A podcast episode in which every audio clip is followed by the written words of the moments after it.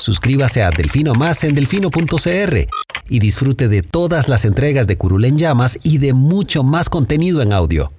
Delfino.cr El chuchinguismo político. Chuchenga, diputado, chuchenga. Si va a ser por nosotros que este país se puede ir a la mierda. Y en lugar de ponerle Instituto Nacional de las Mujeres, ponerle Instituto Nacional de las Lesbianas. No tengo dinero ni nada que dar. Delfino.cr presenta Curul en llamas, cubriendo y sufriendo la Asamblea Legislativa, porque alguien tiene que hacerlo. Hola queridos suscriptores de Delfino.cr, bienvenidos a un nuevo programa de Curul en Llamas, el podcast semanal donde les comentamos los temas más relevantes e irrelevantes de la Asamblea Legislativa. Les saluda Luis Madrigal desde el 12 de febrero del 2021, como siempre en compañía de... May, espero que todas y todos estén bien. Em, los temas de esta semana, evidentemente, vamos a hablar de la comparecencia del presidente Alvarado ante la Comisión UPAT. Vamos a hablar de los problemas que ha generado una norma presupuestaria en diferentes instituciones eh, y cómo la Asamblea ya está tratando de corregir su propio error.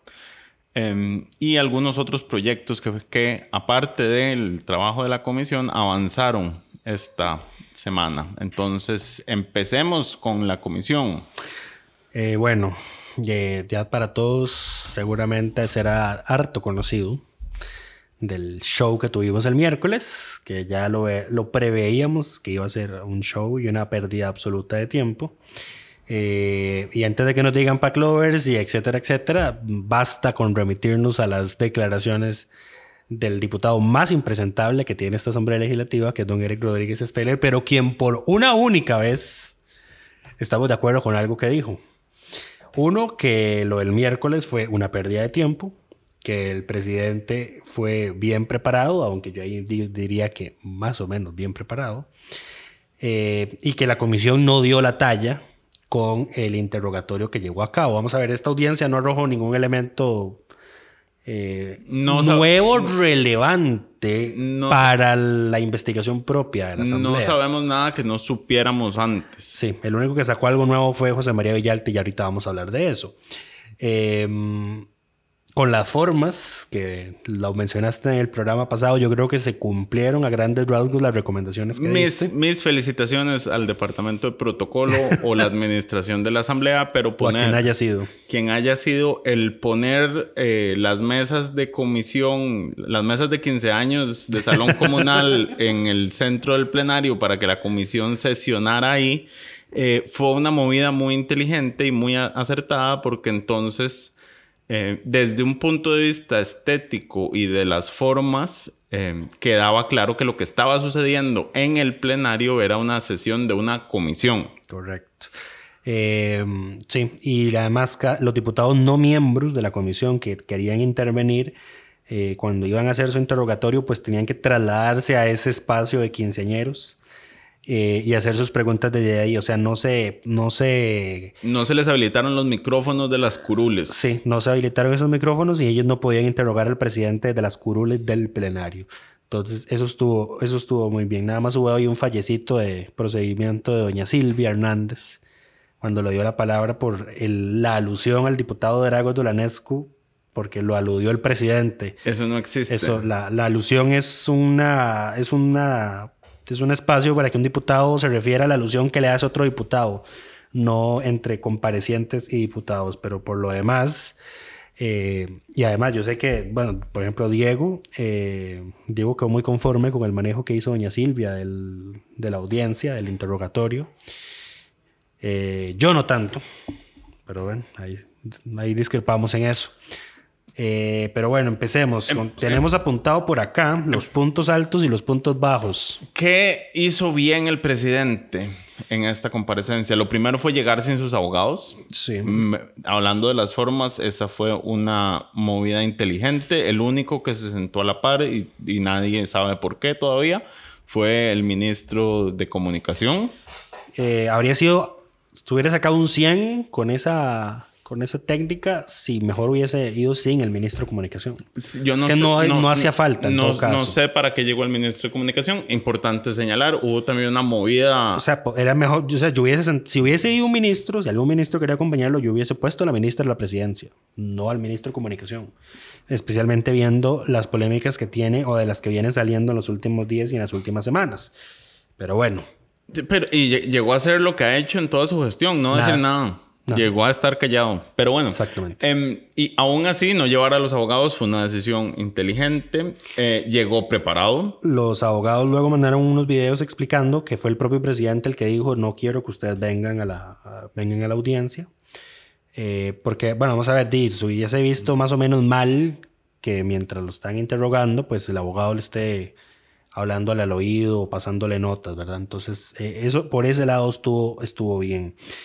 Eh, ¿Ibas a decir algo más? Sí.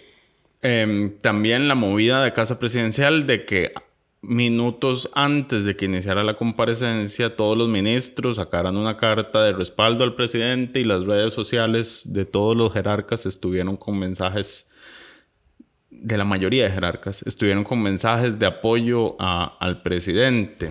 Sí, eh, además de firmar la carta, uno, don Rodolfo Méndez Mata, el ministro de Obras Públicas y Transportes, luego hizo una publicación en su, en su Facebook.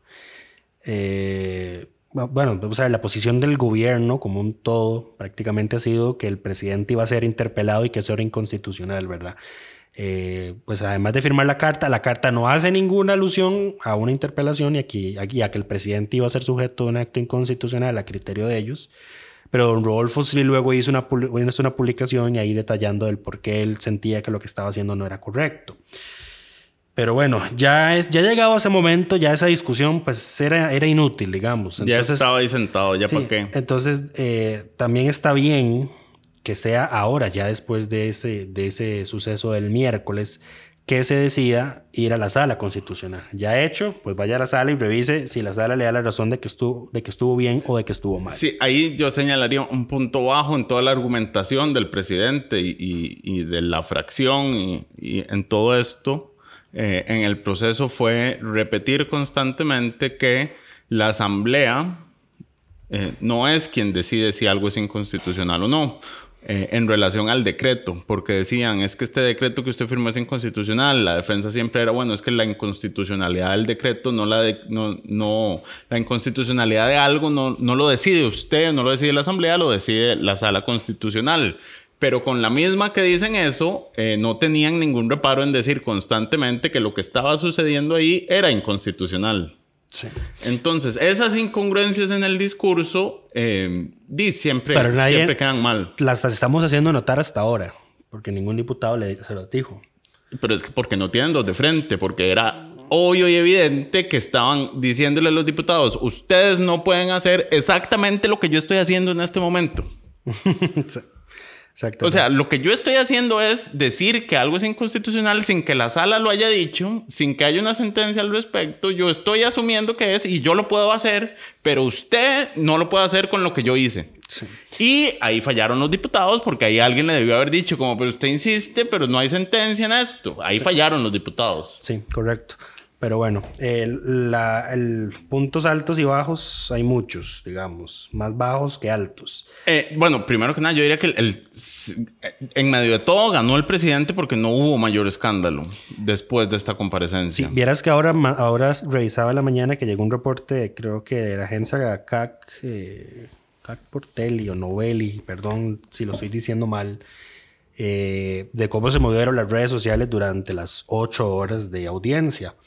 Eh, el pico más alto de audiencia fue antes, en- antes de las 12 de la tarde. Ya la, la segunda parte de la sesión, que además fue la más aburrida y la que menos, a excepción de Villalta, fue la que no arrojó ningún elemento nuevo. Eh, y fue la más aburrida, eran repetir preguntas y pues tuvimos el, el show de Franji Nicolás que o iba a llorar o se estaba quedando sin aire o le iba a dar un infarto. Fue, la, fue la que cerró el- la, la- la audiencia. Franji. Franji estuvo a, a punto de contar un chiste de truco y trampa. Sí, qué, qué espanto. Eh, pero bueno, naturalmente ella es así, esas son sus nefastas formas de hacer eh, control político. Eh, honestamente a mí no me extraña que ella no sea una miembro titular de la comisión UPAT, precisamente porque, porque, porque sus formas no son intentar llegar a la verdad real de los hechos. Sus formas son hacer show, lucirse, intentar lucirse. Eh, pero lo que da es bastante pena ajena, lamentablemente. Eh, empezamos con doña Ana Lucía Delgado, que fue la primera en hacer interrogatorio, eh, y las redes se la comieron vivas. Yo creo que tanto, tanto, vamos a ver, es que yo creo que aquí no, aquí no había nadie o la mayoría, no estaban defendiendo al presidente, estaban atacando a los diputados. porque uno puede atacar a los diputados y decirles, maes, ustedes son unos incompetentes, sin que eso necesariamente sea defender al presidente. Inclusive este reporte decía, la mayoría de las publicaciones eran críticas al presidente, pero también había muchísimas críticas a los diputados. Y bueno, lo que se le criticaba a doña Ana Lucía es que ella empezó un interrogatorio bastante agresivo, donde levantaba la voz, hacía preguntas y luego no dejaba responder o interrumpía mientras el presidente estaba respondiendo. Lo de siempre. Eh, sí. Eh, ya después del receso de almuerzo, seguramente le dijeron como, mae, no le está sirviendo, no, le está sirviendo. Se la están comiendo viva en las redes sociales, por mm. favor, cálmese. Y ya luego en su segundo interrogatorio, pues ella mantuvo unas formas más, más respetuosas y más calmadas. Eh, sin toda esa mala crianza, que además también ya es característica de Doña Lucía Delgado, ella siempre ha sido así. En, prácticamente en todos los temas, eh, la que sí mantuvo las formas, y yo no sé si es porque es así o porque tenía ese día que comportarse un poquito más que doña Silvia Hernández, porque es quien preside la comisión, la comisión UPAT. Ella mantuvo un tono calmado, un interrogatorio. Eh, hizo, hizo, preguntas bastante concisas. Ella se enfocó en preguntas administrativas como, por ejemplo, ¿cuándo conoció usted a esta persona? ¿Cuándo la contrató? ¿Dónde estaban las oficinas de estos analistas? Etcétera, etcétera. Eh, entonces eran preguntas bastante concisas eh, a las que ella obviamente quería preguntas concisas y cuando entonces ella veía que el presidente pues estaba ya yendo por la tangente pues lo le decía, pero es que no me está respondiendo. Eso está bien, vamos a ver, decirle, decirle a un compareciente, usted se está yendo por otro lado y no me está respondiendo, está bien. Eh, el tema es cuando del todo no dejas que el compareciente conteste, ¿verdad? Ahí, ahí sí, eso sí está mal. Entonces, las formas de doña Silvia fueron mucho mejores que las de doña Ana Lucía y doña Silvia sacó más información que su compañera. Luego tenemos al impresentable de Dragos Dolanescu Valenciano. Creo que antes de Dragos estuvo Prendas, pero en la lista lo puse mal. Sí. Eh, bueno, en realidad, lo, ¿qué fue lo de Prendas? Prendas. Yo, vi, esas, yo, vi las ocho horas dos veces y ya se me olvidó. A ver, el problema de Prendas es principalmente un tema de em, que él hizo una campaña de expectativa. Em, en la línea de en casa presidencial se instaló una unidad de eh, espionaje y con sus preguntas no pudo nunca ni siquiera acercarse a rozar cualquier cosa desde el presidente que diera algún indicio de esa eh, hipótesis que él eh, manejaba.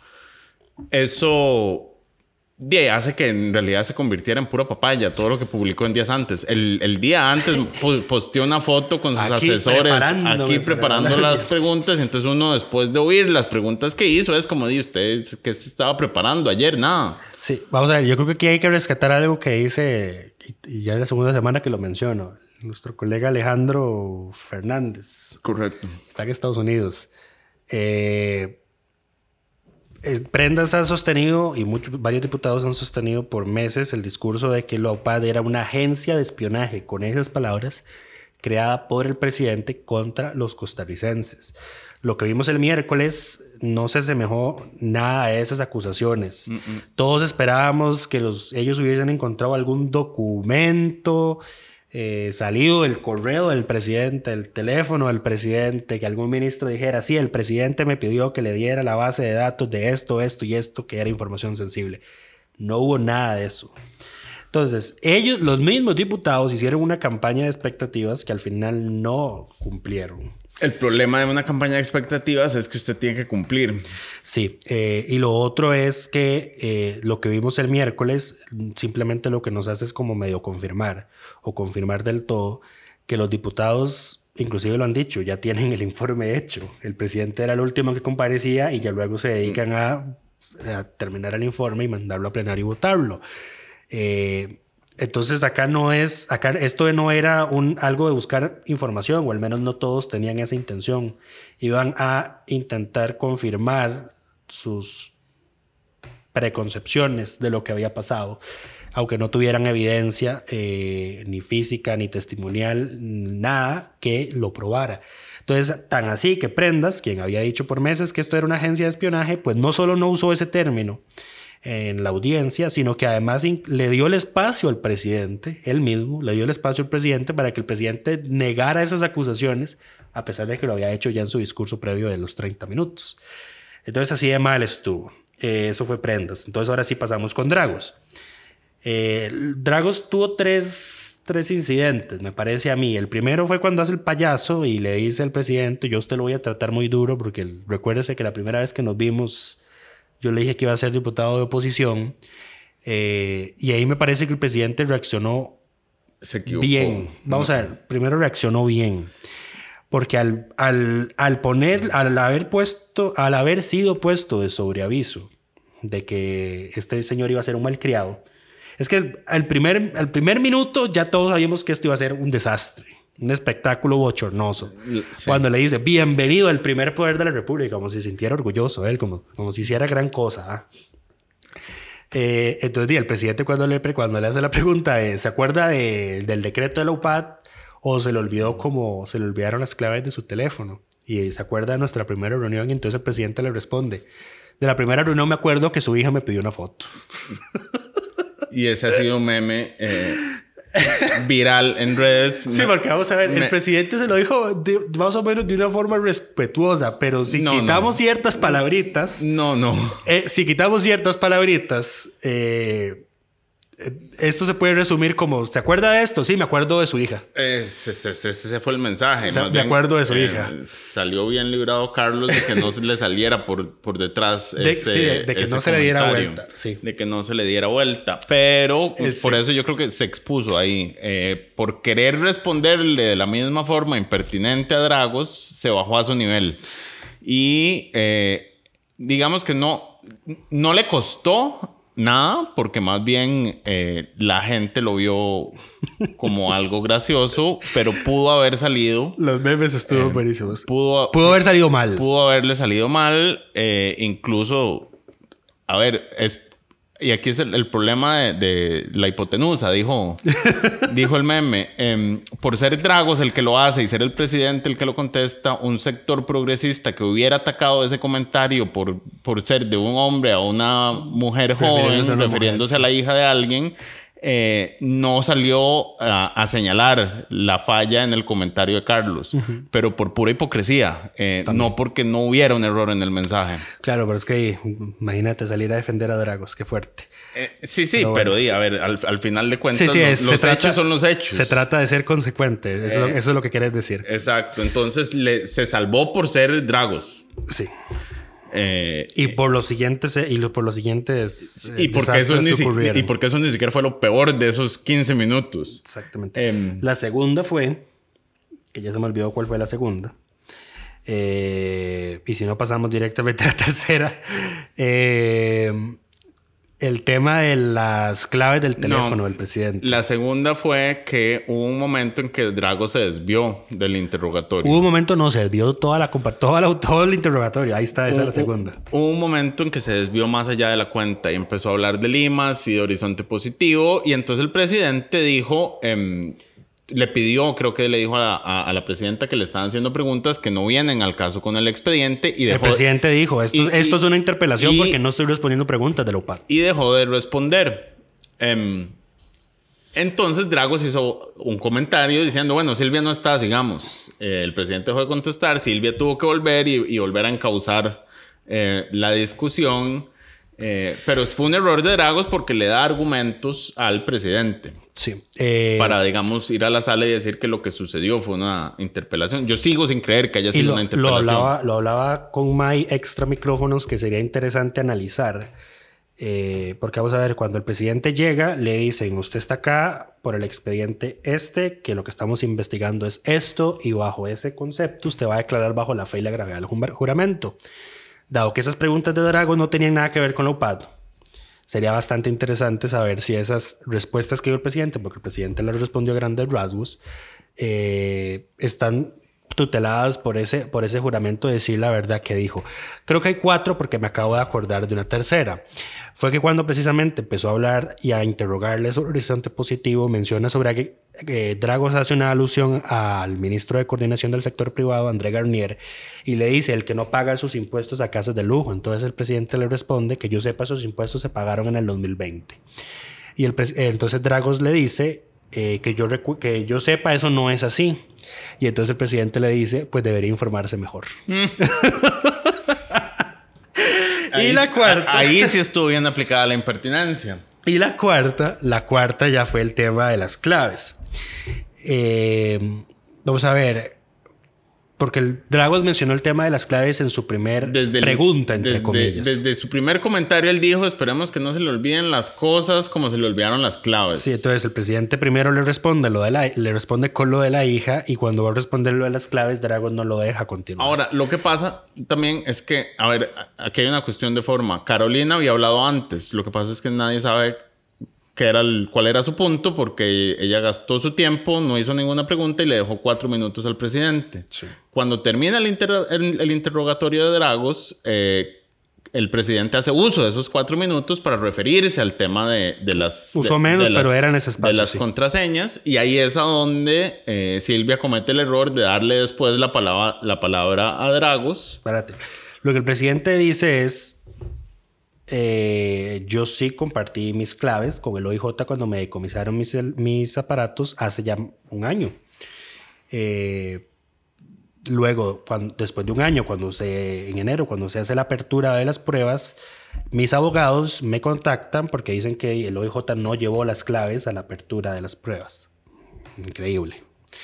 Eh, entonces me, me preguntan que si yo las recuerdo. Entonces el presidente dice, yo recuerdo precisamente la clave de uno. Eran tres teléfonos, recordemos. Eran, imagínate, tres. Recuerdo la clave de uno y las posibles claves de los otros son estas. Y pasa varias y dice que la última es la que y, la última es la que abre el teléfono. Él en ningún momento dice cuál es la clave. Eh, entonces dice, yo siempre compartí mis claves eh, y eso que salió y, pues, no, no era cierto. Eh, luego Don Dragos, ahí sí, pide la palabra por la alusión, doña Silvia se la da equivocadamente y entonces le pregunta, ¿es cierto que la clave era 1, 2, 3, 4, 5, 6? Y entonces el presidente en lugar de prensarlo con una pregunta de, ¿y usted cómo sabe que esa era la clave? el, Usted tuvo acceso a información privada al expediente penal. Sí, pero es que lo el, presidente, le dice el presidente no estaba ahí para hacer preguntas. yo creo que eso él tampoco lo entendió en su momento. Sí, lo que le dice el presidente entonces es, esto demuestra su mala fe, porque usted sabe que yo sí compartí mis claves.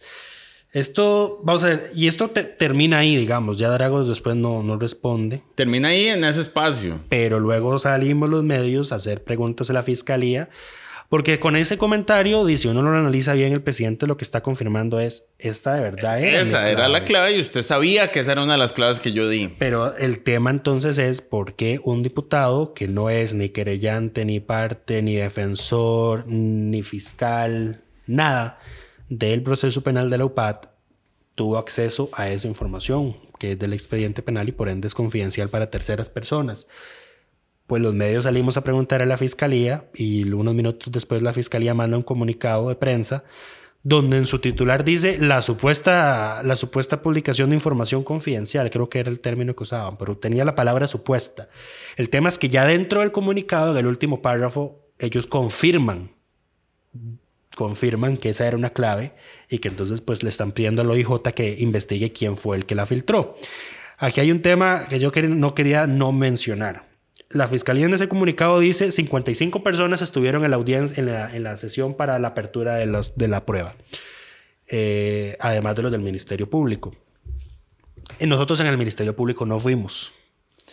A mí me parece cuanto menos una, una actitud irresponsable de la Fiscalía General de la República, sin, individualizarlo, sin individualizarlo en doña Emilia, de decir de plano, nosotros no fuimos sin ningún tipo de indagatoria, sin ningún tipo de investigación Siendo que la fiscalía es un colador de información. Exactamente. Vamos a ver, eh, todos los periodistas de este país sabemos que desde la fiscalía se filtra gran cantidad de información, información, documentos, fotos, testimonios, temas de procedimiento, etcétera. Tan es así que el tema de que es la nota de serie hoy, lo voy a decir con nombre, con nombre sí, con el nombre del medio, no voy a por, no voy a por qué ocultarlo. Serie hoy es el que dice el presidente olvidó las claves de su teléfono. Correcto. Y no Y explica esto- lo que pasó realmente tampoco. No, no cita ninguna fuente e inclusive la nota no está firmada por ninguna por ningún periodista, agencia. ¿ves? Encima le ponen agencia, más, o sea, agencias AFP, APF, agencias internacionales. Ninguna agencia internacional va a hacer una noticia como esa. Agencia es lo que se ponen para no, que nadie asuma la responsabilidad de lo que pusieron. Sí. Ni siquiera ellos como reacción, pero bueno. Eh, esa nota no, no tiene fuente ni nada, pero esa nota lo que hace es confirmar de que hay filtraciones en el proceso penal. Porque esto fue algo que ocurrió en el marco de una audiencia de apertura de prueba. Correcto. Y se filtró que el presidente no recordaba sus claves. Correcto. Luego sale Dragos y evidencia de que sabe una de las claves de ese proceso penal. Luego Don Dragos eh, intenta y justificar. Primero, primero ataca a la fiscalía. Porque dice, vea qué rápido abrieron una investigación por esto y cementazo y que no sé qué otra cosa tiene años. Eh, no viene el caso esa comparación. Eh, él debió haberse además moderado porque él debería saber que él no es una persona grata para la fiscalía. La fiscalía lo tiene investigado por varios temas, creo que uno era inclusive contrabando. Correcto. Entonces no es como que él pueda darse los lujos de hacerse el chistosito haciendo referencia a que tiene información de un proceso penal porque la fiscalía no se lo va a dejar pasar así porque así. Eh, primero se critica a la fiscalía por eso y luego sale diciendo en medios de comunicación, yo lo dije a modo de chota. Sí, sí, para quitarse el tira era broma. Sí, y luego dice... Eran es que, varas, eran luego varas. dice- sí, luego dice, es que Google dice que 1, 2, 3, 4, 5, 6 es una de las contraseñas más usadas y más inseguras del mundo. Vamos a ver, a mí no me, a mí no, a mí no, a menos a mí no me van a agarrar de tonto. Diciendo que lo googleó. Ese señor no googlea ni siquiera qué día es. Porque es Drago Dolanescu. Es un diputado tan impresentable como Eric Rodríguez. Ese señor está, está encerrado en sus eh, concepciones cavernícolas y en sus fake news y en sus ganas de hacer show, así que dudo mucho que haya buscado 1, 2, 3, 4, 5, 6 como contraseña. Segundo, la especificidad de que la clave del teléfono era de 6 dígitos, porque uno puede poner claves de 4 o de 5, de 6, de 7 o de 8. Él específicamente usó 6 Correcto. y podía ser 0000, 8888. Ay, Pero, vamos a ver, aunque sea muy banal, del 1 al 6, para estos efectos es demasiado específico. Como para decir, lo googleé.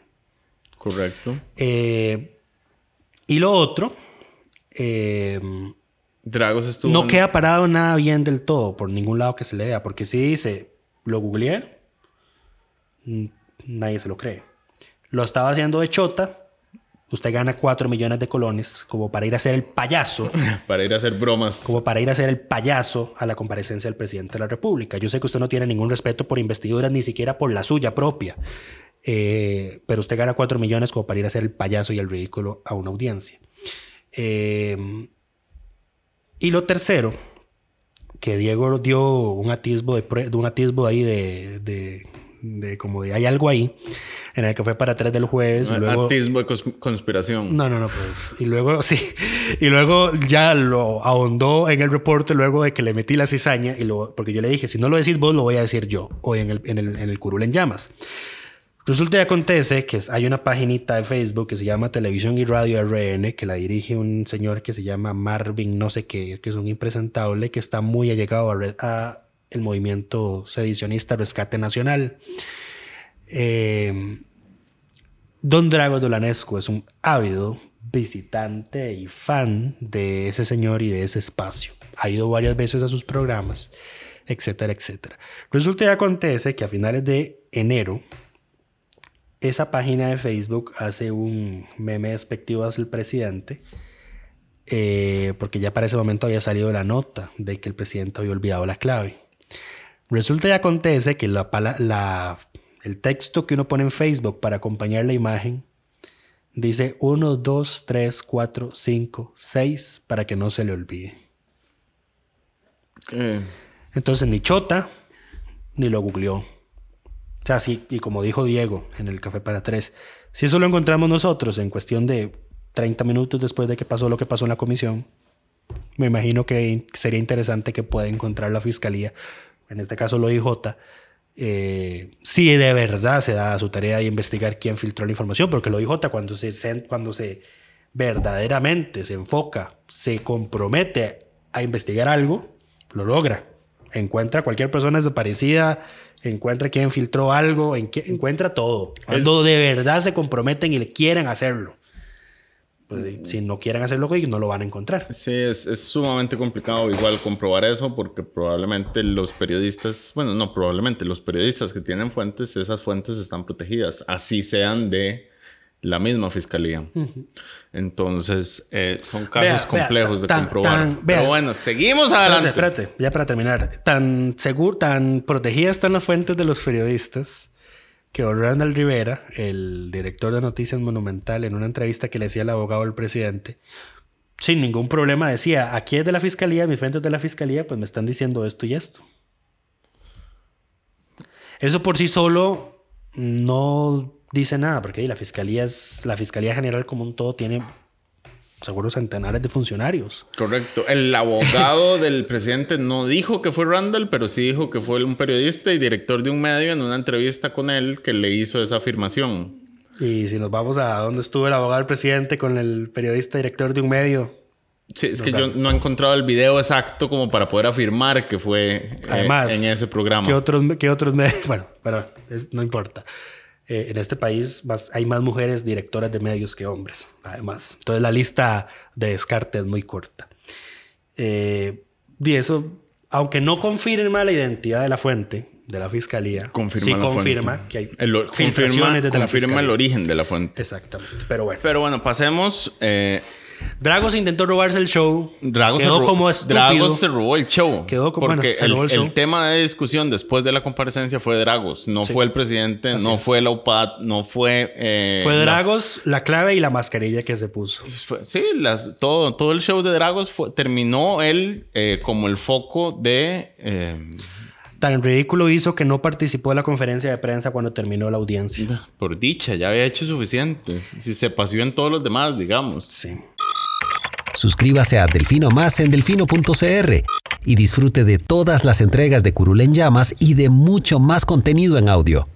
Delfino.cr Eh, luego tenemos a Villalta. Suave, vamos a ponerlo en orden porque aquí eh, la lista que te pasó está en desorden. Qué raro, ¿eh? Pero entonces, em, hubo dos intervenciones específicamente, eh, digamos que son relativamente inocuas, la de, la de Floria Segreda y la de Pedro Muñoz, en las cuales eh, ambos utilizan frecuentemente el término Muchachos, muchachitos. muchachitos, jovencillos, de una forma... A ver, a Doña Floria yo no creo que sea de una forma despectiva, me parece que es una cuestión más de idiosincrasia propia de ella por la edad y demás. De Pedro sí era de mala de fe. Pedro si era un comentario de mala fe, que por cierto es un comentario tonto. Eh, digamos, en, en el gran marco de las cosas para el caso, porque minimizar eh, o desvalorizar a, a las personas que estaban ahí metidas, lo único que hace es confirmar la hipótesis de que lo que sucedió fue un error y una incompetencia. Correcto. Entonces va en contra de los propios intereses que tenía Pedro tratar de, de confirmar. Pero bueno, el punto es que el comentario em, lo... Molesta a la diputada María José Corrales. María José Corrales, que es una de las diputadas jóvenes eh, del plenario, pide la palabra por el orden y les dice que dejen de hacer eso eh, porque no se puede seguir eh, Desvalorizando, la desvalorizando a la juventud solo por ser juventud. Y ella señala, yo estoy en contra de lo que sucedió y lo que pasó y no estoy de acuerdo con lo que se hizo, pero no puedo permitir que se siga desvalorizando en este plenario la juventud de esa forma. Eh, un, un comentario me parece que apropiado y no solo apropiado, sino necesario eh, que lo hiciera alguien joven eh, y volviera a ubicar las cosas. Sí. Eh, Tiene, tiene mención de honor la diputada María José Corrales. Ella no participó más que para eso, digamos. Porque Sí, no- hubo muchos diputados que no pudieron participar en el orden de la palabra porque no dio tiempo, básicamente. Estaba, estaba hasta las seis. Fue muy gracioso porque el presidente también en el espacio de preguntas con prendas los troleó. Eh, por lo de yo me puedo quedar aquí, trabajamos, más, trabajamos horas extras más allá de las 6 de la tarde. Obviamente haciendo alusión de que los diputados no, que no pues estaban en contra de sesionar después de las 6 de la tarde en el plenario. Correcto. Em, después, bueno, mencionando... Pero ahora, ahora que mencionaste a Pedro, A eh, Pedro, porque lo- el otro tema de Pedro es simplemente que el señor Di- fue bastante necio en decir que lo que efectivamente estaba teniendo lugar ahí era un juicio político. Vamos a ver, seguís dando argumentos a la, al presidente y a su equipo de abogados para que vayan a la sala y digan, ven, lo reconocen ellos mismos. No solo por sus actos y por la forma en que hacen el interrogatorio, sino porque un diputado abiertamente dice, sí, esto es un juicio político. Yo estaba de los huevos ya ese día porque ya me tenía harto, porque él insistía y encima lo defendía, porque además citó un, voto, citó un voto de la sala Que todos sabíamos que iba a defender en el momento en que lo atacaron. no, no, pero es que vamos a ver, ese, eso, el voto de la sala no dice lo que él dice. Es que el voto de la sala dice, yo, esto es un juicio político porque la sala dice que esto es una especie de, esto es un juicio político. No, la sala lo que dijo en ese voto, que además es bastante viejo, es que las comisiones investigadoras hacen la especie, algo parecido a un juicio político. Dice, eso Luego confundió control político con juicio político. Está ma- ta- estamos mal, vamos a ver, por favor. Y luego que, y luego que lo que salía de la comisión era una resolución, por el amor a Cristo. De verdad. Es un informe con recomendaciones, ¿no? Es un- a lo mucho un dictamen, pero una resolución jamás. No es una resolución. Encima Esperaría. porque no es vinculante lo que la eh, asamblea es- decida. Esperaría uno más que. em, más de un diputado que es abogado. Pero y bueno. encima más de alguien que aspira a la presidencia de la República. Em, a ver, yo sí creo que las comisiones de investigación son eh, un, juicio político sin sentencia. Lo que ahí sucede, lo que ahí se da eh, en, la, en la práctica es eh, una investigación que, que no termina en nada. es que vamos a ver. Eh, La- Yo sé que la Constitución no tiene, el- No, ni si- ni siquiera tiene por- ni siquiera eh, remotamente una noción de lo que se entiende en las prácticas formales como un juicio político. Es que ni siquiera, vamos a ver, ni siquiera es porque la constitución no lo tenga. Es porque la, la definición, Sí, la definición formal de un juicio político tiene no solo formal, sino de como se entiende a nivel global de un juicio político es proceso de destitución. Correcto. La asamblea, la, la comisión inclusive tiene restricciones a nivel de sala, de resoluciones de la sala constitucional de qué, de qué tipo de recomendación de sanciones puede imponer. Ese voto que don Pedro Muñoz citaba era una condena al Estado por culpa de la Asamblea porque en una resolución de una comisión investigadora recomendó expulsar de la función pública para siempre a un a creo que era Rolando Laclé por el tema del Banco Anglo. Puede ser. Y la asamblea les dice, no, ustedes no pueden recomendar sanciones permanentes para nadie. Nadie. Aunque sean simples recomendaciones, pero lo que ustedes digan no es vinculante. hasta, hasta, aunque no sea vinculante, sus recomendaciones tienen que ser razonables. Sí, o sea, exacto. O sea, ustedes hacen un juicio moral y ético, a lo es sumo. un, es un juicio. Sí, No, no es un juicio político porque el juicio político conlleva, conlleva, conlleva destitución. Conlleva un procedimiento que no se sigue, porque además hay que, aquí hay que entender algo también. La comisión investigadora investiga, eh, digamos, Hechos, llama, no personas. llama al presidente en este caso no como acusado, porque la comisión no acusa. Eh, Lo llama como testigo. Lo llama como testigo. Y yo creo, y esto ya lo dije, creo, pero Carlos se equivoca. Eh, en varios momentos porque dice es que yo estoy aquí para tener una conversación y él no estaba ahí para tener una conversación él estaba ahí como testigo para ser interrogado Lo que pasa es que el presidente dice eso en el contexto de que él fue ahí porque quiso. Lo cual también es falso. Vamos a ver, si no iba, la comisión, por las amenazas veladas que hicieron, es que le iban a llamar con la fuerza pública. E inclusive el presidente se burló de eso de manera velada en la, en la audiencia, diciendo, "Di, yo no sé cómo me iban a traer con la fuerza pública si yo soy el jefe supremo de la fuerza pública. Correcto. Que ya lo, ya lo medio lo habíamos dicho, pero lo está diciendo el presidente y en parte tiene razón. Esto habría sido interesante de ver, pero habría sido una crisis constitucional a la que no quiero que lleguemos nunca. Hubiera sido eh, pobre el oficial al que le hubieran dado la orden. Habría sido interesante ver qué habría hecho el- la escolta presidencial y, y los oficiales de fuerza pública. En fin. Eh, esto fue, a grandes rasgos, lo que nos dejó la, la, la participación de don Pedro Muñoz. Correcto. Conceptos erróneos y más armas legales para que, bueno, no, más armas argumentativas para que el- para que el- los abogados del presidente vayan a la sala. Y nada al caso concreto. nada, el caso. como- Nada al caso concreto. Pero bueno, seguimos. En la tarde llegó Villalta, que fue quien tuvo probablemente la participación más destacada en términos. Y eso que la barra, di, la barra estaba bajita. En, En todo términos. caso. eh, Sí, eso. La barra en la asamblea siempre está baja. Em, Villalta sí llegó con preguntas concretas. eh, sí puso incómodo al presidente. eh, recibió además 10 minutos extra de Aida María Montiel, que se los dio porque es el, momento, era el momento. Em, y incluso Villalta hace una pregunta que le termina sirviendo al presidente, eh, pero era una pregunta que había que hacer y que nadie había querido hacer. Y era si él leyó el decreto antes de firmarlo.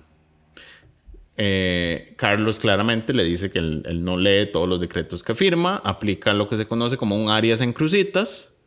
Eh, para los que no recuerdan, esa fue la defensa de Oscar Arias en, cuando se reabrió el caso de Crucitas No. por Emilia Navas. No, no, vamos a ver. Eh, en realidad, esta fue, ese fue el argumento que usó eh, No. el fiscal general Jorge Chavarría para no acusar al presidente Sí, Arias. sí, pero después de eso, Arias. Arias, cuando, No, Arias- cuando, Arias- cuando- Arias- cuando Emilia le, a- le reabre la causa, Arias sale a la prensa y dice que él firmó 2.800 decretos y él no leyó Sí, todo pero, lo que pero firmó. eso ya lo, ya eso estaba repitiendo un argumento que le dio Chavarría para defenderse. Correcto. Pero el mae lo que lo, el mae lo que usa para salvarse es prescribió.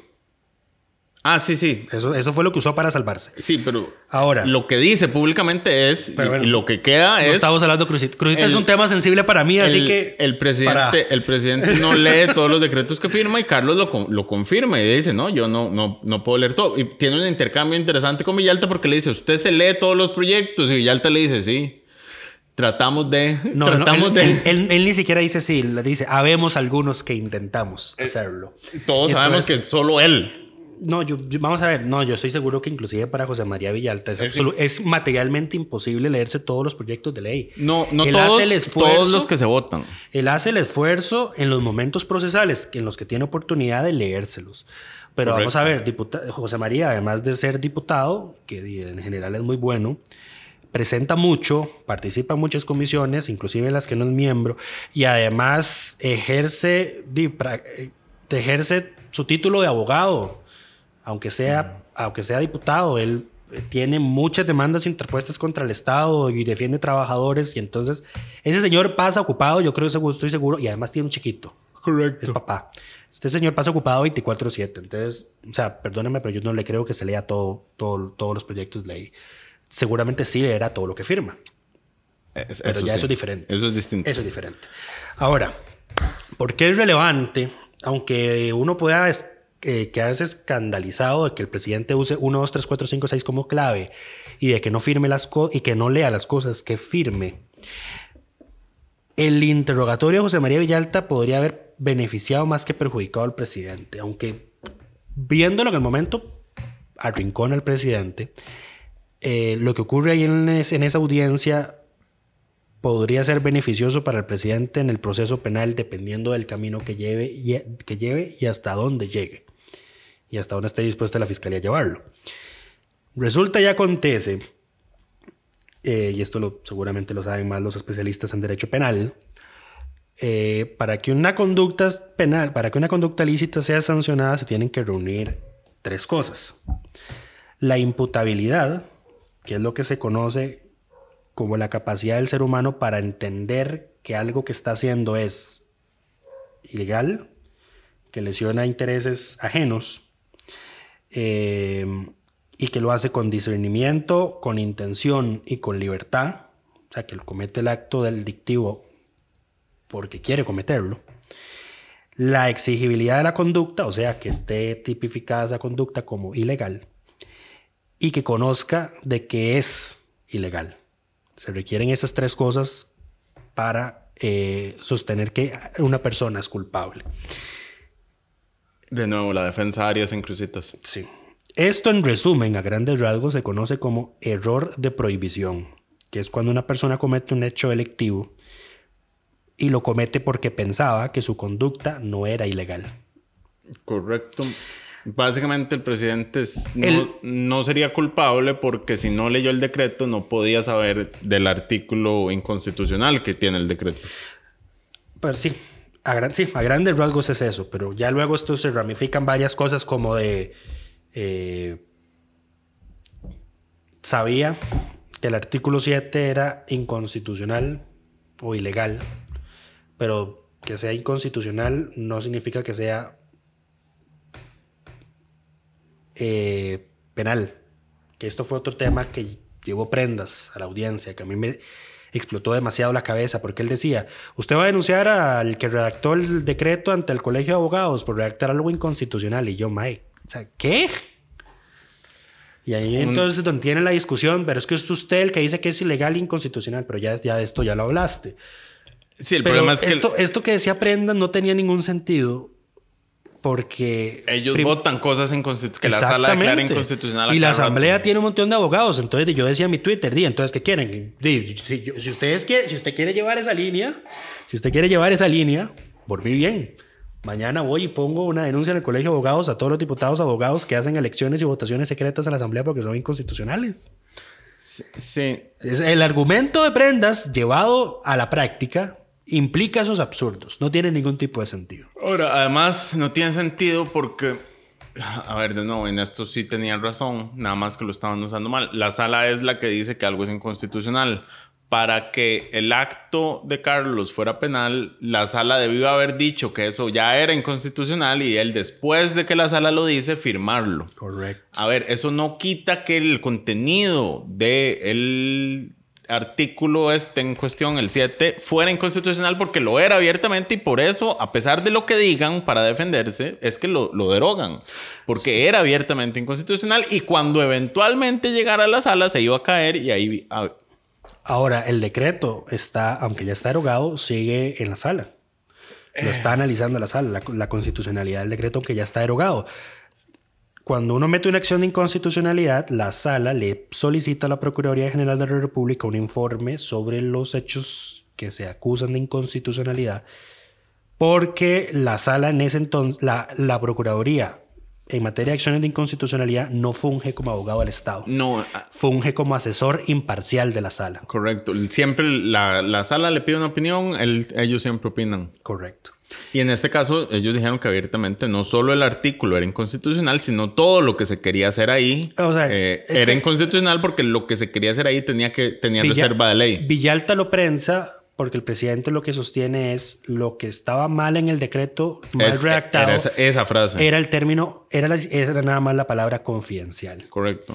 Entonces Villalta lo prensa y le dice, ¿usted está seguro? ¿Usted sostiene esto? Y el presidente le dice, sí. Y le dice, porque aquí la Procuraduría dice que no solo esa palabra estaba mal y por ende era inconstitucional, sino que todo el artículo 7 era inconstitucional porque la UPAD no podía tener acceso a esa información, aunque usted usara la terminología de la Ley de Protección de Datos correcta, porque necesitaba una autorización legal de la Asamblea para acceder. Pues tiene reserva ley. Ahora, la Procuraduría dice eso después de que se deroga el, de- el decreto, después de que estalla el escándalo, y lo dice en un informe que no es vinculante para los magistrados, en todo caso, y tampoco lo es para el presidente. Nada más ¿Cuándo un habría sido? contexto. No, sí, exacto, contexto. ¿Cuándo habría sido eh, vinculante ese pronunciamiento de la Contraloría? Si presidencia le consulta antes de firmar, Exactamente. Pero no se hizo. No se hizo porque y además no se ha exigido. Usted no tiene que No es preguntarle. usted no tiene que preguntarle a la procuraduría, no tiene que mandarle a revisión cada decreto que se va a firmar, Aunque cada lo que, documento lo- que lo- se va a firmar. lo que también quedó claro en este caso es que el proceso usual de los decretos, los pasos que sigue dentro de la oficina de leyes y decretos no se llevó en este caso. Sí, vamos a ver. Esto creo- pasó por la estructura paralela que habían puesto en casa presidencial, la GALP. No, porque el presidente lo que dice es que pasa por la CALP y pasa por leyes y decretos. Él sostiene que pasa por las dos. Eso fue lo- esa fue Él, su él- defensa. él lo sostiene, pero en la práctica eh, parece que no fue así. Claro, lo que él dice, yo firmé porque ya tenía las firmas de los dos ministros, el ministro eso interino es- de planificación eh. y el ministro de la presidencia, y entonces yo deduzco que pasó todo el proceso previo. Ahora, recomendación si la quieren tomar para solventar esto. Seguramente se la dará al secretario de Consejo de Gobierno que está haciendo la investigación administrativa de lo que pasó en Casa Presidencial. Eh, por favor, eh, la, caratu- la caratulita del folder del decreto o de cualquier cosa que vayan a firmar, pongan un checklist de los pasos que tiene que llevar cada cosa antes de que lo firme el presidente. Paso, cajita para marcar con un check o con una X, nombre del responsable que se da que consigna de que eso se cumplió y la firma. Claro, y la fecha. Nunca lo van a hacer porque entonces eso permitiría hacer un rastreo de quién fue el responsable de los errores. Pero es que vamos a ver. eh, A ver, por precisamente supuesto. por eso hay que hacerlo. Por supuesto que lo deberían hacer. Precisamente por eso hay que hacerlo. No lo van a querer hacer justamente porque consigna un responsable final de, de un error. Ahora, eh, lo otro que yo sí creo es que el presidente no puede leer todo lo que firma, pero sí debería tener a alguien de confianza, un abogado de confianza que lea absolutamente todo lo que él firma, cuya única función sea esa. A ver, si firma tantos documentos... Más burocracia que esas. Si firma tanto, pero aquí estoy hablando de alguien de confianza, eh, no la oficina legal, o sea, alguien de confianza que realmente lea y conozca de, de leyes. De solo imaginarme el titular de cierto medio. X asesor del presidente gana X cantidad de millones por leer los documentos antes de firmar. Y no valdría la pena. No nos hubiéramos ahorrado todo este escándalo si, ex- si existiera esa persona. No, esto vamos a ver. Todo este problema lo que nos denota es que las cadenas de procedimientos que las instituciones públicas han mantenido por años no son, Son un desastre. no, no son infalibles. Eh, pueden haber funcionado. Pero aquí se la saltaron, eso sí lo sabemos. Pueden haber funcionado en la mayoría de los tiempos, en la, mayoría, en la mayoría de los casos, eh, pero tienen precisamente esas debilidades de que no hay sistemas de control de que te permiten verificar que cuando llega a tu mesa ya pasó el proceso previo. Correcto. Ahí está, ahí está todo el tema. Entonces, bueno, en resumen, Eso fue. error de prohibición podría salvar al presidente de una condena penal de, de encontrar la fiscalía algo que eventualmente pudiera llevar el proceso a un juicio y que, y que el presidente se vea en la misma situación en la que se vio Oscar Arias cuando doña Emilia reabrió el caso Crucitas y Nah. diga, aplico la prescripción. Nada adiós". más, nada más quiero decir que yo esto ya lo había señalado en un podcast en febrero del año pasado cuando No empezamos a hablar de este tema. No usaste la Yo terminología. Lo expliqué, pero bueno. Eh, en temas varios que sucedieron esta semana, eh, se Ya con eso terminamos la, Sí. la, la comisión. Ahí está. las listo. ocho horas fueron más que suficientes. Em, en términos, en temas varios, se aprobó una dispensa de trámite para corregir una norma presupuestaria que se incluyó en el presupuesto 2021. ¿Qué hace la norma? En Se aprobó la dispensa. Se aprobó la en dispensa primer de trámite. debate y en segundo debate de una vez. O sea, esta semana se resolvió ese tema. ¿Cuál era Ve Qué el, lindo cuando les da la gana trabajar. cuál era, cuál era el problema con esta norma presupuestaria? Que lo que obligaba era a que todas eh, las plazas que quedaron vacantes, con algunas y pocas excepciones, vacantes. Con algunas pocas excepciones que no incluía temas claves, eh, tenían que ser eliminadas. O sea, no podían rellenarse, sino que tenían que desaparecer en parte de esta Era- era una política camisa de de, recorte de gasto. Era una camisa de forzado. fuerza. Primero, no podían llenarlas. Y entonces todas las que se hubiesen acumulado al, al iniciar el segundo semestre del año tenían que eliminarse, tenían Correcto. que borrarse. Exactamente. Correcto. Entonces, em, esto puso en problemas. A ver, se quejó de esto el OIJ. Dijo que ya en, a febrero, a la primera semana de febrero, tenían tres plazas vacantes, incluyendo técnicos y de medicina forense, eh, que no iban a poder rellenar si no se cambiaba esto. El propio Poder Judicial, El, el, en Corte Plena, estoy, eh, sé que tocaron el tema. Corte plena todo el tema. La Asamblea Legislativa tuvo que echar para atrás con 19 nombramientos, si no me equivoco, porque no, justamente no podían hacerlos por, por esta norma presupuestaria. El MEP tenía escuelas en las cuales no estaba pudiendo nombrar docentes porque habían quedado plazas vacantes. Y hoy nos enteramos que también la oficina de cobro judicial del Ministerio de Hacienda estaba perjudicada. La oficina de Cobro Judicial tenía cuatro plazas que no podía llenar, que la habían trasladado del registro nacional a Hacienda para justamente la oficina de... Para fiscales de investigación, creo que es el título, que no estaba pudiendo llenar por la norma presupuestaria. Y, y bueno, eh, incluso, eh, y esto es algo que nosotros consultamos y hubo que hacer una interpretación legal, pero por ejemplo, eh, la norma no incluía excepciones a cosas como que renuncien jerarcas. Entonces, si renunciaba un jerarca y la plaza quedaba vacante, como el, como el, el ministro de Deportes que acaba de renunciar, esa plaza vacante No eh, podía no llenarse. podía llenarse. eh, había que hacer una interpretación constitucional que nombrar ministros es potestad constitucional del presidente, entonces no se le puede limitar. Eh, pero aún así no se incluyen esas excepciones, incluso cosas como eh, los funcionarios de confianza, que tienen una rotación más alta. eh, justamente por la naturaleza de su designación. las auditorías. como las auditorías. Las auditorías. Si, si renunciaba un auditor en una institución, la institución se quedaba sin auditoría. Hay un proyecto de ley que, que planea extender en el Poder Ejecutivo, eh, de lo- es parte de lo que negoció el gobierno con el FMI, eh, pero solo aplica al Poder Ejecutivo y eh, tiene, sí tiene estas excepciones de jerarcas, puestos de confianza y, y- demás. Este quién más que el propio ejecutivo para saber cuáles son sus funcionarios indispensables. Es que entonces tenemos ahí a 57 burócratas que algunos en su mayoría, o la mayoría, nunca han puesto un pie en una oficina pública, ni como trabajadores, ni como jerarcas, ni como viceministros, ni como nada. Y entonces para ellos es muy fácil. Ahora, eh, fue muy gracioso porque esta, des- esta desastrosa norma presupuestaria número 12 ahora es la huerfanita, como lo dijo José María Villalta, porque nadie, se, hace responsable. Hay que ir a revisar, hay que ir a revisar quién la metió. No, eh, yo para le- le- nada más les diré, búsquense una noticia de la Nación que tiene una foto bastante interesante adentro del edificio nuevo de cuando había un grupo de asesores de determinado partido político reunidos escribiendo la norma. Ahí está. Ok, fue liberación. Em, adicionalmente, el Congreso aprobó en segundo debate una ley que fue propuesta por José María Villalta, justamente. La impulsó el IN- Patricia Mora cuando estaba en el INAMO, sí. Correcto, que lo que busca es que las instituciones públicas y privadas tengan que hacer pública la identidad de las personas que han sido sancionadas en, en firme ya por cualquier conducta relacionada con hostigamiento sexual. El registro tendrá que mantenerse por 10 años desde que la sentencia está en firme. Que la sanción. La sanción, no es sentencia, perdón, ya parezco Pedro Muñoz yo. Sí. Em, que la sanción esté en firme y em, eh, tiene que ser de acceso público, lo cual no queda claro si es que va a tener que estar, por ejemplo, en el sitio web para búsquedas públicas o que si usted la pide se la tienen que dar. Lo que fácilmente. dice es que puede, tiene- lo que dice es que debe estar accesible a cualquier persona interesada que quiera solicitarlo. Sí, eso se puede Es entender una, como es una acá.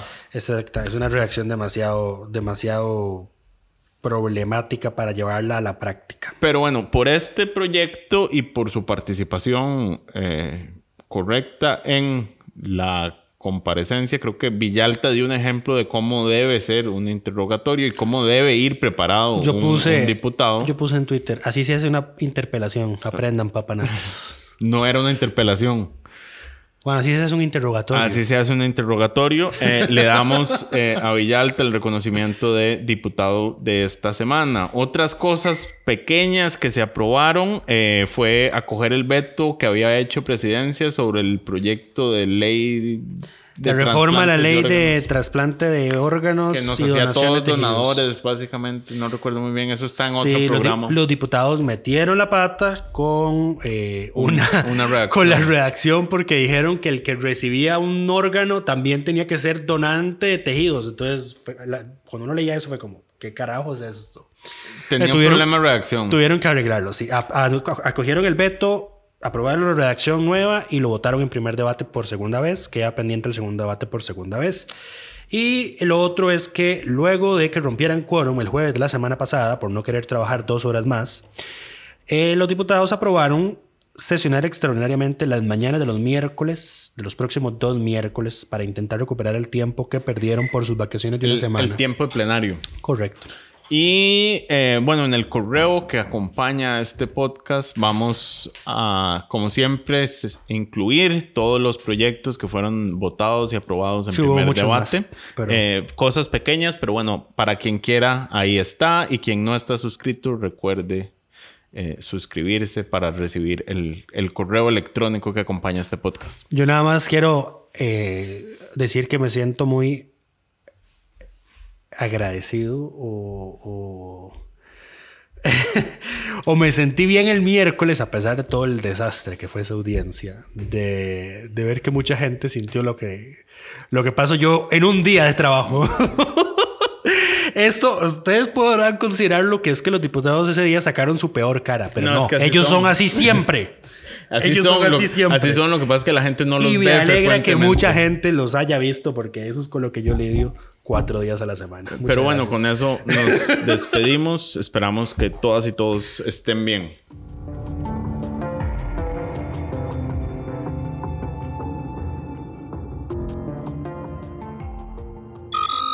Suscríbase a Delfino Más en delfino.cr y disfrute de todas las entregas de Curul en Llamas y de mucho más contenido en audio.